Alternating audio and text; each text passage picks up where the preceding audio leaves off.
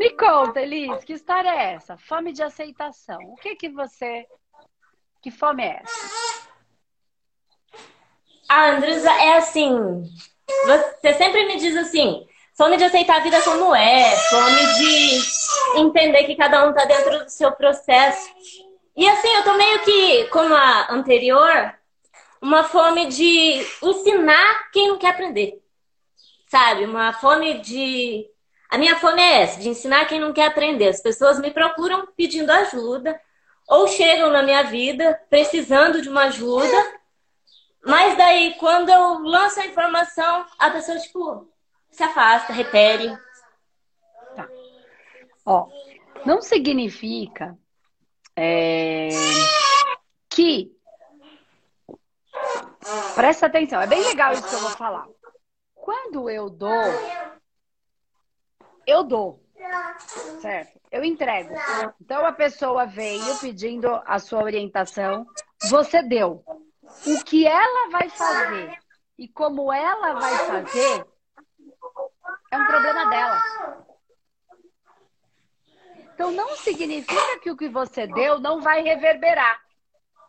Acontece que às vezes é ruim da pessoa lidar.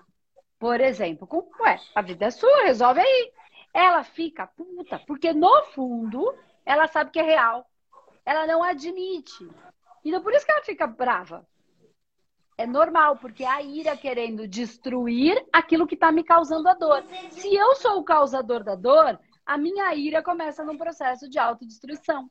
E a pessoa fica com o quê? Com raiva, porque só a verdade vos libertará. Mas quando a vida esfrega a verdade na nossa cara, a gente não gosta, porque a gente, de novo, quer que o mundo mude, que os outros façam o que a gente quer, para que a gente possa ficar na nossa zona de negligência. Não é conforto. Entende? Não é conforto. Se fosse confortável, não estava pedindo ajuda. Tá ruim. Quem chega na zona de conforto fica lá, gostosão, felizão. Então, quando não está confortável, é negligência. Está negligenciando a própria vida, o maior valor. Entende? Então, é, não é significa é assim. que porque você deu, que ela não recebeu. Ela não gostou. Mas isso não significa que não vai reverberar, que ela não vai pensar, que ela não vai viver. Esquece fazer o que o outro quer do jeito que o outro quer. E esquece esperar uhum. que a vida é, vai é dar que... as coisas do jeito que a gente quer. Isso é ilusão. É, é isso que incomoda muito, assim. Porque às vezes as pessoas é, me pedem ajuda. Aí eu falo assim, ó. Igual minha sobrinha esses dias me falou, ai, porque eu sou adulta, eu tenho que resolver. Eu olhei pra ela e falei assim, você tá certa, você é adulta, você tem que resolver. Porque agora você é responsável por você.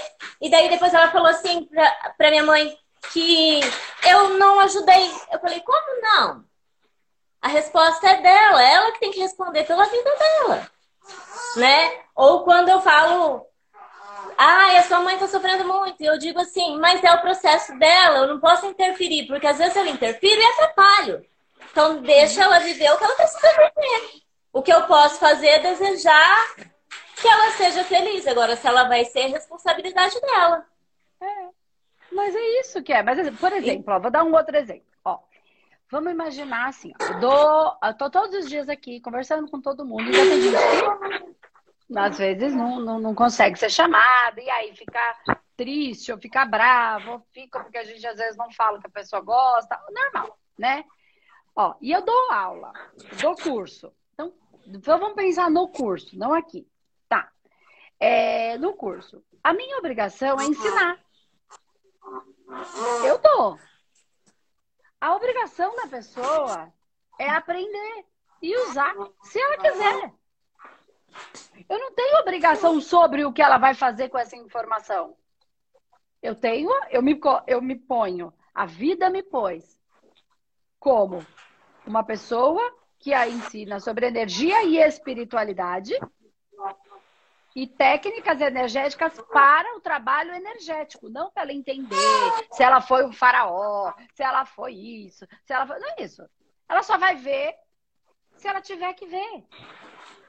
Porque se a espiritualidade abrir de alguma maneira uma visualização, ela vê. Se não, ela pode brigar com o espírito, brigar com os defuntos. Defunto é espírito desencarnado, gente. Porque quando a gente morrer, a gente vai ser defunto. É isso.